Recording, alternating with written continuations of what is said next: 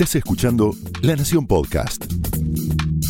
A continuación, todo lo que tenés que saber sobre tecnología con el análisis de Ariel Torres, Guillermo Tomoyose y Ricardo Sametban. Señales.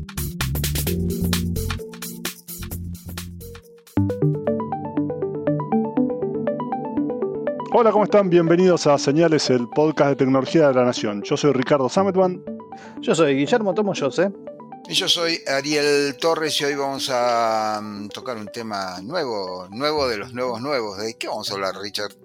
La idea es ofrecerles algunos consejos, algunos tips, como se dice, algunas recomendaciones si están pensando en meterse en el mundo del streaming, si están, si quieren ser eh, el nuevo, quieren probar ser el nuevo Ibai Llanos o alguno de esos, si están viendo cómo meterse en todo eso, hay que tener algunas cuestiones en cuenta algunos temas en cuenta tanto para la elección del micrófono como para la iluminación, como también para aprovechar mejor todo lo que puede hacerse en términos de cámaras.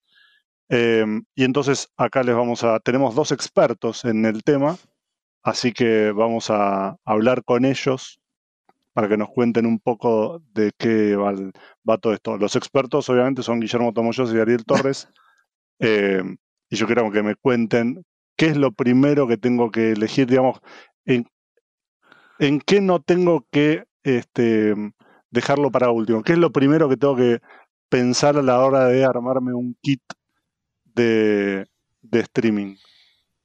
Yo te diría que eh, hay, hay algunos fenómenos raros, eh, y esto sin desmerecer el podcast que viene a continuación, pero he visto personas que tienen literalmente cientos de miles de seguidores y que graban con el teléfono así nomás. Eh, quiero decir, antes que hablar de las luces, de los micrófonos, de la ecualización del audio eh, y de las plataformas y demás, yo diría que eh, parece que sigue siendo cierto que el contenido es rey. Eh, esto es un dato, porque por ahí las personas creen, tienen la, fantasía, yo lo he oído mucho, esto de que te pones un canal en YouTube y empezás a hacer cosas, y esto es un pasaporte a, la fama y al, éxito y al ser influencer instantáneo. Pero al parecer, digo, he visto cosas, por he visto cosas quiere decir muy mal filmadas, con el teléfono que se mueve, sin suficiente iluminación, pero el contenido era realmente valioso. Quiero decir, estaba muy bien estructurado y daba información que de otro modo era muy difícil conseguir. Y no obstante eso, o sea, no obstante la mala calidad técnica, eh, el contenido se sobreponía a otros que trataban de hacer lo mismo con mucha mejor calidad técnica, pero que el texto, el texto estaba desestructurado, o te dabas cuenta que estaba muy posado, nunca llegábamos al, al núcleo de la cuestión, no te lo, sobre todo no daba el paso por paso, etc. Así que diría que el contenido sigue siendo rey, no gaste plata si no tenés nada para decir. Esto es, era cierto en la época de los blogs, era cierto cuando apareció la web, era cierto a punto de explotar la, burbuja. ¿Se acuerdan de los sitios que había antes de que explotara la burbuja de, de las .com? Sitios que no tenían nada. No, sí, aparte Geocities, las empresas que de golpe se recibían cientos de millones de dólares en inversiones y atrás no había nada. Ah, vos hablás de, vos hablas de las .com y toda la explosión. a, mí me, a mí me dijo alguien que habían comprado muebles de caoba en su momento para poder ejecutar el presupuesto que tenían de la cantidad de guita que les daban, pero no, no tenían un proyecto. Bueno, acá sigue siendo este, la ley. Ahora vamos a, a, lo, a lo que cuenta, digamos, en hardware. Y justamente lo que vos estabas contando, quería retomar un poquitito con el tema de, los contenidos. Es muy fácil perderse en, la oferta de hardware o de dispositivos, porque uno empieza con esa carrera de querer buscar la mejor cámara o el mejor micrófono, o un montón, o incluso en software que te preguntan cómo puedo editar video, cómo puedo editar audio, cómo puedo utilizar algún programa para transmitir lo que estoy produciendo y conectarme a Facebook o a Instagram o a Twitch a YouTube o a todas las plataformas. Y en verdad, muchas veces uno termina yendo para el lado de las propuestas comerciales o de comprar dispositivos muy sofisticados, se olvida esa parte de los contenidos, viene después. La idea, como decía Ariel, es siempre está bueno tener una idea del contenido, pero después yendo para el lado de las opciones de, software o de hardware o de equipamiento, del lado del software uno no necesita comprar una licencia para editar software, eh, para editar video o para editar audio. Hay dos buenas opciones muy buenas para muy interesantes y muy disponibles que están al alcance de todos, que es por el lado del audio usar Audacity, que es un, un software de edición de audio muy bueno que sirve tanto para los podcasts o tal vez para hacer alguna edición que uno tiene que extraer una pista de audio de alguna entrevista o hacer algún registro, alguna, eh, alguna edición un poco más elaborada.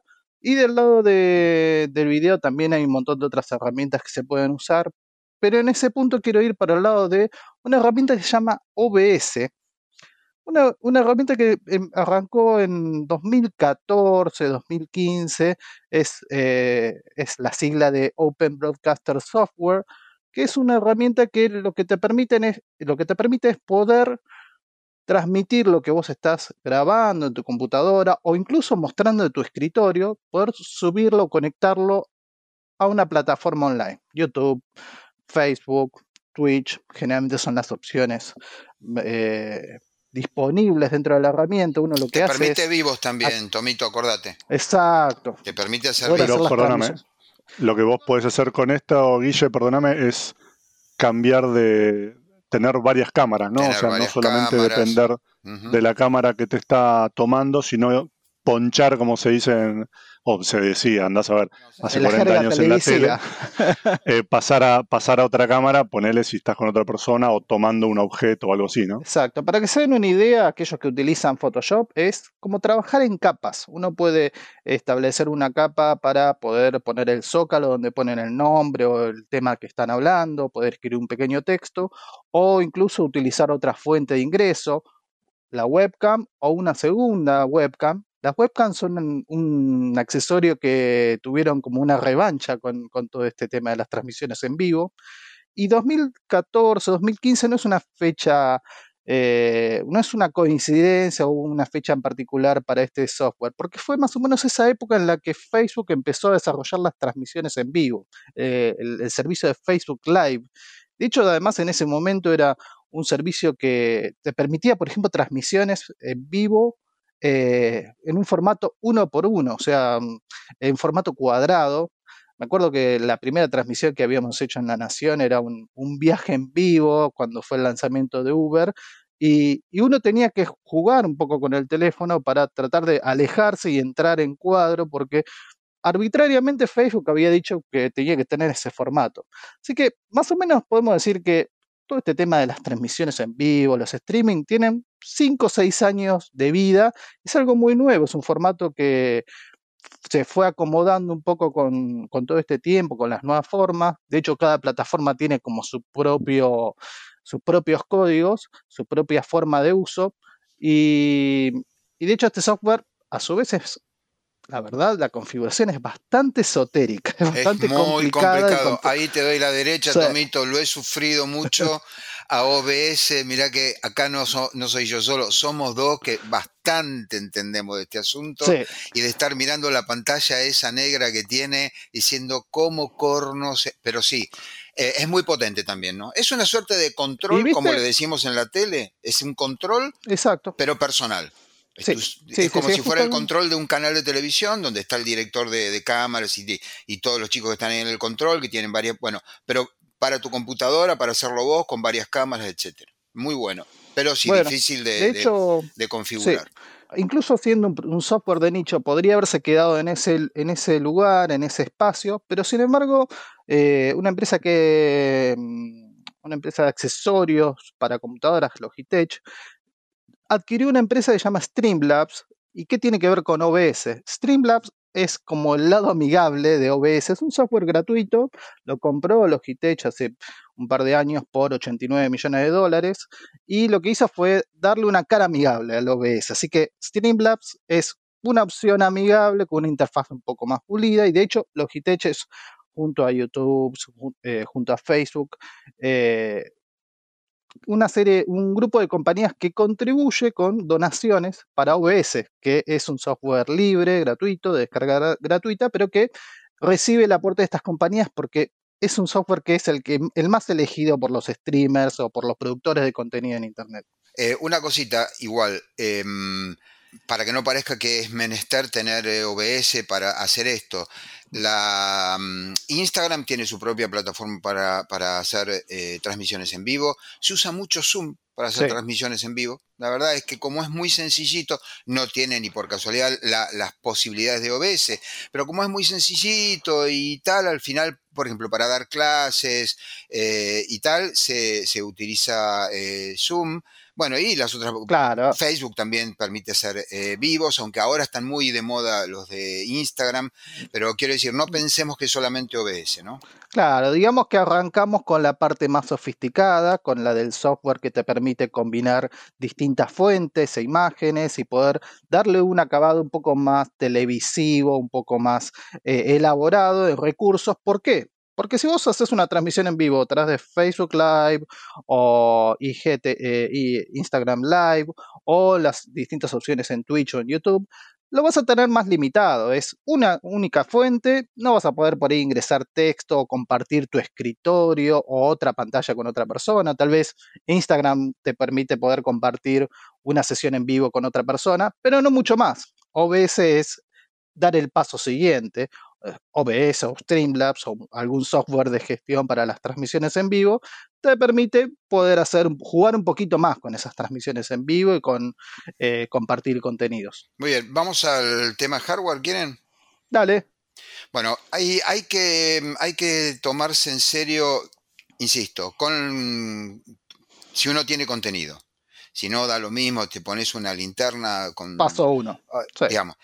Paso dos, hay que tomarse en serio el tema iluminación por varios motivos. El primero es porque da un aspecto mucho más profesional, si uno tiene una buena lámpara, en general esas lámparas en anillo funcionan muy bien, son razonablemente accesibles, no consumen mucho porque son LED, te permiten cambiar la temperatura de color, cosas que ayuda a compensar un número de cosas, desde el color del ambiente en el que estás hasta la hora del día, etcétera, etcétera. Paraguas, lo mismo, se venden kits enteros. Los paraguas son una buena idea. Los paraguas son los, estos paraguas con una, la parte interior es como un paraguas de lluvia, pero la parte interior es reflectante y permite difuminar la, luz para que no, no tengas un flashazo en la cara. En general conviene usar entre dos y tres luces, no es una mala idea, insisto, se consiguen, si uno busca un poco, se consiguen kits que trae todo junto. Ahí, ah, por ejemplo... Lo que, trata, lo que se trata en esos casos es justamente evitar las sombras en, en el rostro o en el entorno y usar las tres luces hace que uno puede, las tres fuentes de luces hace que uno lo ponga de frente y en los laterales para atenuar ese, ese efecto y que se pueda ver mucho mejor. Sí, el tema de iluminación, no, no digo, no, no quiero que nos, nos este, se acuerden de nosotros los expertos en iluminación. Yo estudié iluminación cuando estudié fotografía, es realmente una ciencia, o si querés es un arte, eh, pero sí, como vos decís, las luces de relleno ayudan. Y, por lo menos tener una lámpara de estas de anillo para tener una buena iluminación en, el momento de hacer un vivo, lo que sea. ¿Por qué? Bueno, porque las cámaras digitales, todas ellas, ahora está Samsung, no sé si vieron, que ya va a sacar un, sensor, un CCD de 200 eh, megapíxeles y promete para 2023 uno de 528, vieron que salió el otro día la, la noticia, pero digamos, en general las cámaras se portan muy mal con poca luz, producen ruido. Eh, y no es una buena idea porque da la imagen, da la imagen de, que está pixelado, etc. Se ve mucho en los vivos de la tele, vieron que eh, hoy se hace por el tema de la pandemia mucho vivo con la cámara y eh, la persona que está saliendo como por ahí, que yo, sabe mucho de economía o de, epidemiología, pero no sabe de, de, sensores de luz en las cámaras y, y tiene nada más un velador por ahí eh, y sale como pixelado. ¿Por qué? Porque la cámara, eh, para empezar, reduce la resolución, por ejemplo, cuando tiene poca luz. Eh, lo primero que hace es empezar a, reducir la resolución y, llegado el caso, también va a empezar a producir lo llamado ruido eléctrico. Así que una buena iluminación no es solamente porque queda bien, ¿sí? es también porque las cámaras van a funcionar mejor. Y el otro gran tema es el audio. Los micrófonos tradicionalmente han sido, han sido caros. Fabricar un micrófono eh, y lo mismo que fabricar un parlante es caro, no porque los fabricantes sean malos y haya una conspiración global para que nosotros no tengamos buenos parlantes y buenos micrófonos, sino porque los componentes requieren algunas algunas piezas, por ejemplo el carbono que se usa, el, eh, perdón, el metal, el hierro, se requiere un hierro de muy, muy buena calidad para poder hacer buenos eh, altavoces, se requieren componentes de muy buena calidad para hacer buenos eh, micrófonos, etc. No obstante, hay Hace micrófonos. estuviste probando uno, ¿no? Sí, probé uno de HyperX, o sea, de mm, Kingston, eh, que es muy accesible dentro de lo que se puede conseguir por ahí y que tiene la ventaja de que tiene varios modos de captación. Ahí hay una columna que yo publiqué, los modos de captación es cómo capta el micrófono. Normalmente son cardioides y esto está bien cuando hablas solo.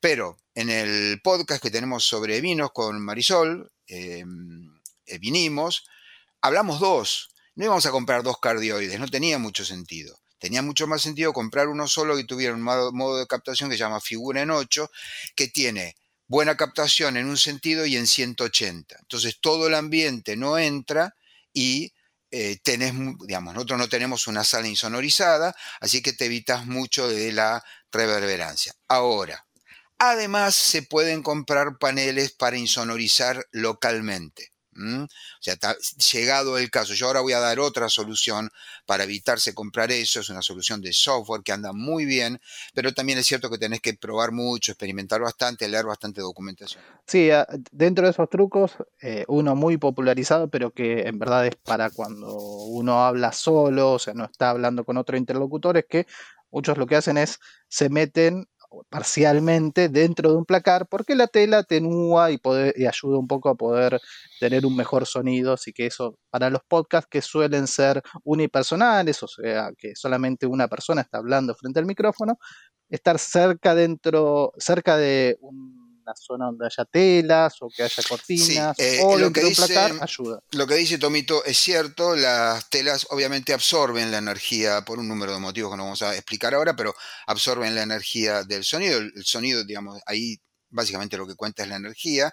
No les vamos a recomendar, sin embargo, que hagan su podcast desde dentro de un placar. Evítenlo. lo que pueden hacer es o bien ponerse en un lugar donde haya eh, cortinas, esto puede, puede funcionar. Hay otra que es la de los paneles estos que se pueden comprar para envolver el lugar donde estás y por lo tanto va a evitar un poco la reverberación. Y lo otro que se puede hacer es utilizar un ecualizador gráfico, un ecualizador paramétrico por software. digamos, viene uno con Audacity, donde vos vas y recortás las frecuencias que están reverberando. Hay un sitio, de hecho, después lo vamos a poner en los comentarios, yo se los voy a pasar, que te permite poner las medidas del lugar donde estás grabando, el tamaño, ¿sí? altura, ancho y, alto y largo, y ahí te va a decir en qué frecuencias va a ser más probable que tengas problemitas. Vas recortando esas frecuencias y vos podés por software con un ecualizador eh, recortar la eh, reverberación. Y lo otro que se puede aplicar naturalmente es un compresor, sobre todo si son dos personas o una de estas personas, como es mucho mi caso, yo me doy cuenta porque cuando tengo que trabajar el sonido me doy cuenta que mi voz sube muy arriba a veces de, energía o de volumen y a veces baja mucho. Entonces vos necesitas un compresor para que te suba lo que está bajito y te baje lo que está muy alto para que el, no quede insoportable de oír. Prácticamente, a ver, compresor y ecualizador se usa siempre en las mezclas de audio. Esto es como el, Photoshop que se usa para todas las fotos, haga falta o no, se lo usa igual. Bueno, eh, son herramientas además no nuevas. Yo recuerdo que esto lo usaba hace 30 años en estudio de grabación. Siempre se usa compresor y se usa ecualizador. Es, es menester eh, la voz tiene una serie de frecuencias entre 0 y 80 Hz, por ejemplo, eso hay que recortarlo. Eh, entre 350 y 600 también hay una parte ahí que hay que empezar a tocar. Depende de las voces y tal, pero es un laburito que se, digamos, te evitaría tener que insonorizar un cuarto. Que, por otro lado no, siempre funciona exactamente como uno lo, lo predice. ¿Qué más? Auriculares, tengo que elegir alguna clase de auricular en particular, todos funcionan. Bueno, eso es fundamental. Los auriculares son los monitores, como se llama. Monitores son parlantes, auriculares son auriculares. Esto que les estoy mostrando acá en cámara, ustedes no lo van a ver, pero esto que tengo acá son auriculares de estudio. Con auriculares de estudio oís todo y está bueno. Ahora, De nuevo, los monitores se requieren también porque te muestran algo muy distinto que los auriculares. Eh, en general hay que tratar de invertir, si vos sos el que va a editar, hay que tratar de invertir una moneda ahí en el tema eh, eh, auriculares o monitores, porque si no vas a estar trabajando sobre algo que no es real. me, me, pasó al principio del podcast que tenemos con Sol, que me parecía que estaba bien, hasta que empecé a prestar un poco más atención con, con hardware mejor para oír y no, había, había cosas, digamos, ahí atrás había sonidos que había que eliminar, etcétera, etcétera. Así que eh, los auriculares son muy caros, lo mismo que los parlantes. De nuevo, lo que yo no recomiendo, por ahí sí puedes usar una barra de sonido o los mismos parlantitos que tenés para oír música más o menos buenos, pero yo diría que no editemos con los auriculares del teléfono, por ejemplo los auriculares del teléfono no tienen buena eh, felicidad, perdón, no tienen, editen esto. y para mí son sinónimos. para, mí, son sinónimos. No, de verdad, yo estoy todo el día oyendo música con auriculares de, estudio y, no, no tolero la, más mínima... O sea, los defectos de, audio me, me, parecen tremendos. Pero para el que trabaja con esto, también significa que va a estar oyendo más cosas en el, mismo audio del podcast o del streaming o del video, lo que sea, que te parece eh, con auriculares más o menos que está bien, te pones auriculares en serio y vos no sabés si el que lo va a oír va a oír, va a con qué auriculares lo va a oír. Y por ahí atrás se oyen voces, se oye al vecino que está haciendo un asado, se oye un perro, o sea, hay montones de cosas que pueden estar atrás. Y todo eso con un poquito de trabajo de, en la mezcla, como se dice, se puede, se puede corregir si estamos hablando de plata, siempre tenemos que tener acá en cuenta que los digamos, en la Argentina manejamos un dólar que va y viene, de modo que es bastante difícil tener eh, mm, números eh, en pesos, pero un par de auriculares como para empezar a hablar mm, en Amazon, en Estados Unidos, sin los impuestos y demás, un par de auriculares como para empezar a hablar. Por supuesto, hay muchísimos más caros y mejores, están en 70 dólares más o menos, pueden ir dentro de la gama media 150 dólares, hay los hay más caros, por supuesto. Eh, que sean con cable. Recuerden que los cables son el amigo del tipo que trabaja con audio, porque si no en el medio hay un algoritmo de transmisión inalámbrica que puede hacer montones de, cosas. También se va la plata ahí, los buenos algoritmos de transmisión por Bluetooth son caros también, así que estarías pagando de más. Si vos estás trabajando en la edición de audio, no vas a estar moviéndote, de modo que podés eh, ahorrar por ese lado. De nuevo, son precios en Estados Unidos, hay que ver cómo se consiguen acá y demás, pero era para darles una idea. Se puede hacer con cualquier par de auriculares, se puede hacer con cualquier par de auriculares, pero insisto, esto es, esta digamos, estamos haciendo este podcast para aquel que decidió, bueno, voy a invertir un poco de plata, me está yendo bien, me está oyendo gente, tengo 10.000 seguidores en Instagram, eh, le voy, a ponerle una, una, moneda encima, bueno, hay que prestarle atención a las luces, hay que prestarle atención al micrófono, ¿sí? Los micrófonos no está mal eh, que, que, sean de una marca más o menos reconocida, hay un montón de reviews por ahí, para probarlos, eh, para ver antes de gastar la plata, y el tema de los eh, auriculares y, o monitores. Monitores son los parlantes chicos que se utilizan al lado de la estación de trabajo de audio para oír mientras estás trabajando. De nuevo la experiencia es sí, En precios, en precios de micrófonos, más o menos estamos hablando partiendo de los 35, 40 dólares hasta 100 y más, más o menos, los precios que manejan en el mercado. Por supuesto, y si, digamos, alguien va a poder decir, yo me, me, atajo un poco porque el tema del audio siempre fue bastante ríspido. Ignoro por qué, porque para mí el audio es simplemente disfrute de, buena música. Pero vos siempre hay como, se hacen grandes este, debates. Micrófonos pueden ser muchísimo más costosos que esos, lo mismo que auriculares. Todo va a depender de tu presupuesto, ¿sí?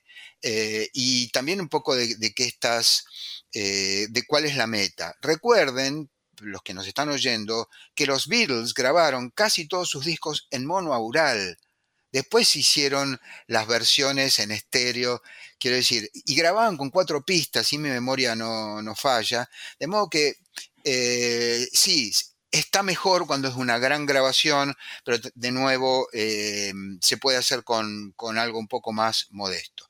Pero la idea de este podcast era vos te está yendo bien y querés invertir un poco, bueno, prestale atención a las luces para que la cámara no traiga eh, problemas, prestale atención al micrófono, un mal micrófono no te va a dar nunca una buena calidad y al momento de editar está bueno tener por lo menos un retorno decente, porque si no, no sabes lo que estás entregando. Después de lo, oís con un par de auriculares buenos y te querés matar después. Esta es la, idea. Y después lo que contaba Tomito de todas las plataformas. Un programa que no mencionamos, lo menciono ahora, lo podemos poner después abajo en el texto, es um, Avidemux, que para un corte y, codificación rápido es muy bueno, se usa solo teclado, digamos, lo puedes hacer solo con el teclado, se trabaja muy rápido, muy eficiente, muy estable, lo sigue manteniendo su autor, Sí, decime, Tomito. Sí, que hay un truquito dentro de Windows 10 que para aquellos que por ahí no quieren por el momento comprar una licencia o quieren tener una opción más al alcance de la mano, el editor de fotos de Windows tiene una opción para editar video.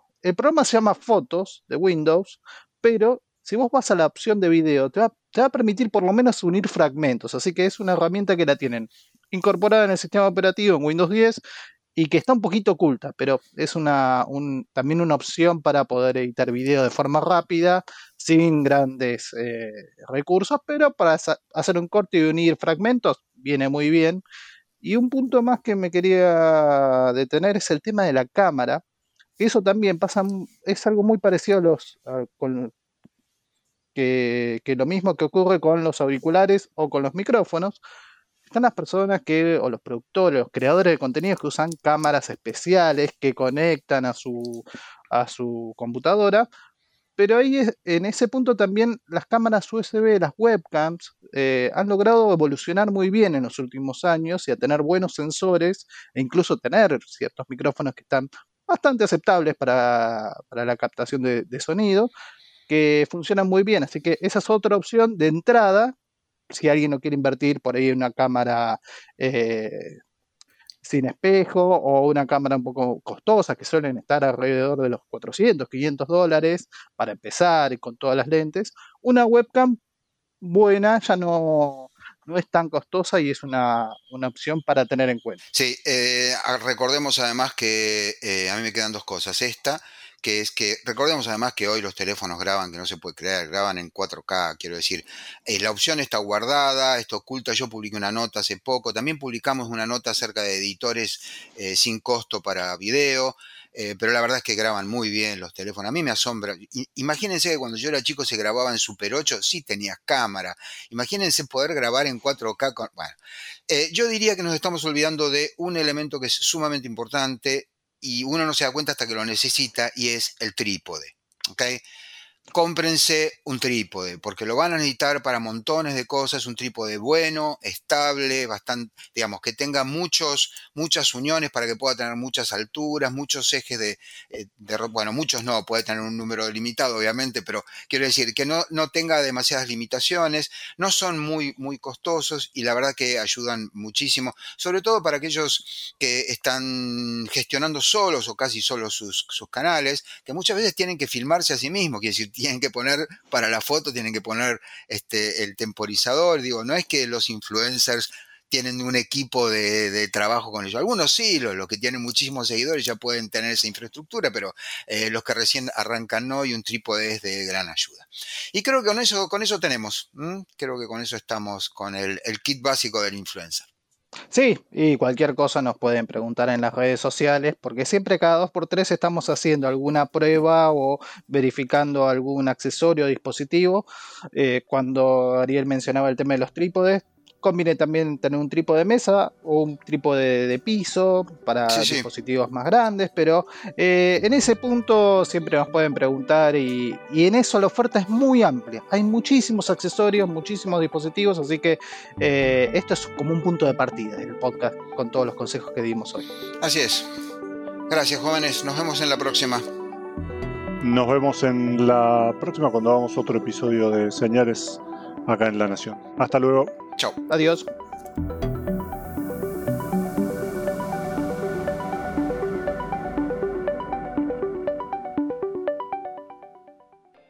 Esto fue Señales, un podcast exclusivo de La Nación.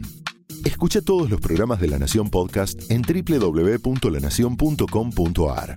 Suscríbete para no perderte ningún episodio Estamos en Spotify, Apple Podcast, Google Podcast y en tu reproductor de podcast favorito. Seguí escuchando La Nación Podcast.